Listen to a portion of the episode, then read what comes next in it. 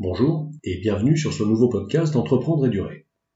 Le podcast d'aujourd'hui va être consacré au télétravail et plus précisément au télétravail dans les PME et les TPE.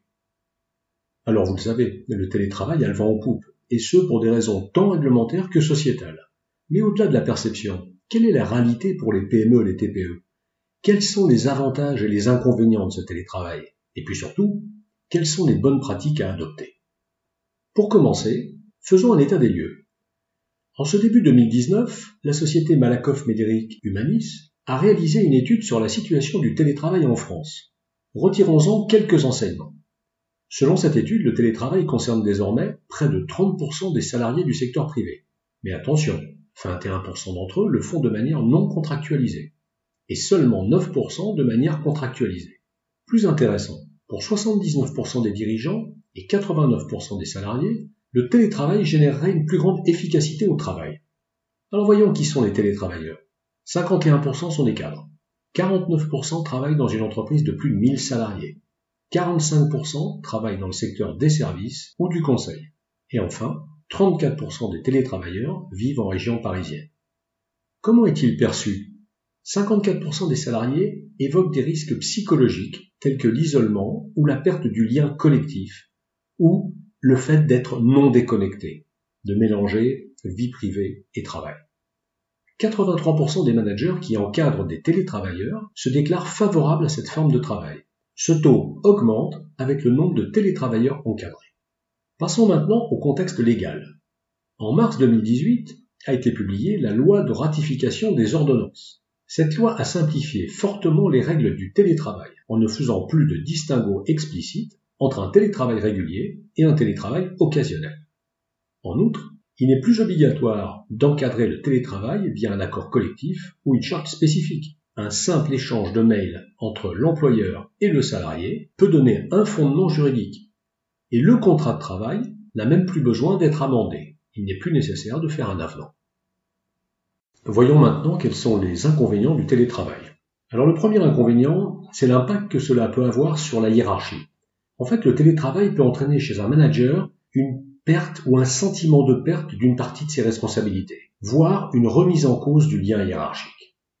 Autre inconvénient, la peur chez le salarié que son évolution soit freinée. Il a l'impression que s'il est à distance une partie du temps, un certain nombre de choses risquent de se passer, d'opportunités se présenter, dont il ne profitera pas. Autre inconvénient, l'existence, la mise en place de nouveaux process. La mise en place du télétravail impose en fait, pour être efficace, de repenser le maintien du lien collectif, de revoir le contrôle des tâches, la régulation de la charge de travail, et aussi la façon dont on va contrôler ce temps de travail. Dans une PME, cette tâche devra souvent être réalisée par le chef d'entreprise lui-même, ce qui lui imposera une charge supplémentaire. Dernier inconvénient, le besoin de formation spécifique. Alors il faut être clair, le télétravail, ça ne s'improvise pas. Dans une PME, il va falloir mettre en place des actions de formation, de sensibilisation. Et donc, quelquefois, il faudra recourir à un prestataire extérieur. Alors, au-delà de tous ces inconvénients, voyons maintenant quels sont les avantages du télétravail. Et comme nous allons le voir, ils sont nombreux. Tout d'abord, un premier avantage, c'est un gain de productivité, à plusieurs niveaux.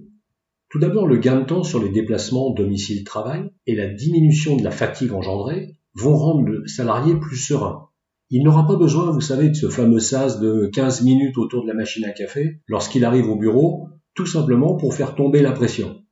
Par ailleurs, on se concentre mieux à la maison car on n'est pas sans cesse interrompu par un collègue ou par des réunions. Pour travailler sur un dossier difficile, délicat, qui nécessite de la concentration, travailler à son domicile est un vrai plus. Autre avantage, l'effet motivation. Le maintien dans l'emploi de personnes en situation de fragilité ou le respect de la planète permis par le télétravail pourront être aussi des éléments de motivation psychologique pour le salarié. L'économie en surface de bureaux et de locaux. Alors, là je serai plus réservé, parce que c'est vrai pour les grandes entreprises, mais cela l'est beaucoup moins, voire pas du tout pour une PME ou une TPE. Autre avantage, la baisse de l'absentéisme. Prenons pour exemple la question des congés maladie. Un salarié qui se réveille un peu patraque un matin va prévenir son employeur et sera probablement absent toute la journée, voire plus. Si ce salarié est en télétravail, il lui arrive la même chose, il est chez lui, et qu'au bout de deux heures, il se sent déjà beaucoup mieux, il va souvent se mettre au travail et le reste de la journée ne sera pas perdu. Dernier avantage. Un atout pour le recrutement. Souvent les PME sont confrontées à la difficulté de recruter des talents, des hauts potentiels, qui généralement vont plutôt aller dans des grandes entreprises. Actuellement, on se rend compte déjà que une PME peut apporter à ce type de profil du sens, c'est-à-dire le fait de savoir que son emploi a un véritable rôle, a une véritable efficacité. Lui proposer du télétravail pour une partie de ses tâches peut être un argument supplémentaire pour le convaincre. Passons maintenant à des conseils de mise en œuvre. Alors il ne faut pas se leurrer. Mettre en œuvre du télétravail, ça ne s'improvise pas. Ou bien l'entreprise court le risque de l'échec. Ça, ça aurait un impact sur les personnes concernées qui risqueraient de perdre toute motivation. Premier conseil, il faut définir avec précision les modalités du télétravail.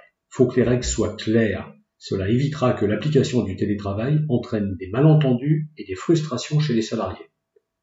Parmi les multiples questions à se poser, la première, du télétravail oui, mais avec quelle fréquence? Est-ce que c'est un ou deux jours par semaine? 5, 6, 7 jours par mois? Ou est-ce qu'il n'y a aucune restriction? Faut-il avoir une justification pour être en télétravail? Une grève Une attente d'un technicien ou bien aucune justification? Qui va bénéficier du télétravail dans l'entreprise? Est-ce que ça va être limité aux managers?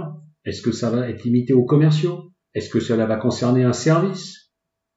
Quelles sont les raisons qui peuvent justifier la non-prise d'un jour de télétravail? Et ça, c'est important. On peut penser à divers événements comme un déjeuner d'équipe, un rendez-vous client, mais d'autres raisons peuvent être invoquées. Deuxième conseil, disposer des bons outils. Pour être efficace, plusieurs outils sont nécessaires, dont beaucoup sont d'ailleurs gratuits. Il faut un outil de messagerie, c'est évident, un outil de visioconférence, un outil de partage de documents, tels que Dropbox, Google Drive ou autres, un outil de management d'équipe à distance, tel que Trello, Collaptive ou autres. Dernier élément, ce n'est pas à proprement parler un outil, mais n'oubliez pas de discuter avec le salarié de l'espace de travail qu'il aura à sa disposition à son domicile, car cet espace doit être suffisamment spacieux, confortable. Troisième conseil, ne pas oublier de former le manager et les salariés. Dans sa tête, le manager doit passer du rôle d'animateur-contrôleur à celui d'animateur-entraîneur. Mais pour que cela fonctionne, il faut le former. En plus, le salarié comme le manager doivent impérativement être formés aux outils qui seront pour eux généralement nouveaux. Quatrième conseil. Pensez au lieu et au moment de rencontre.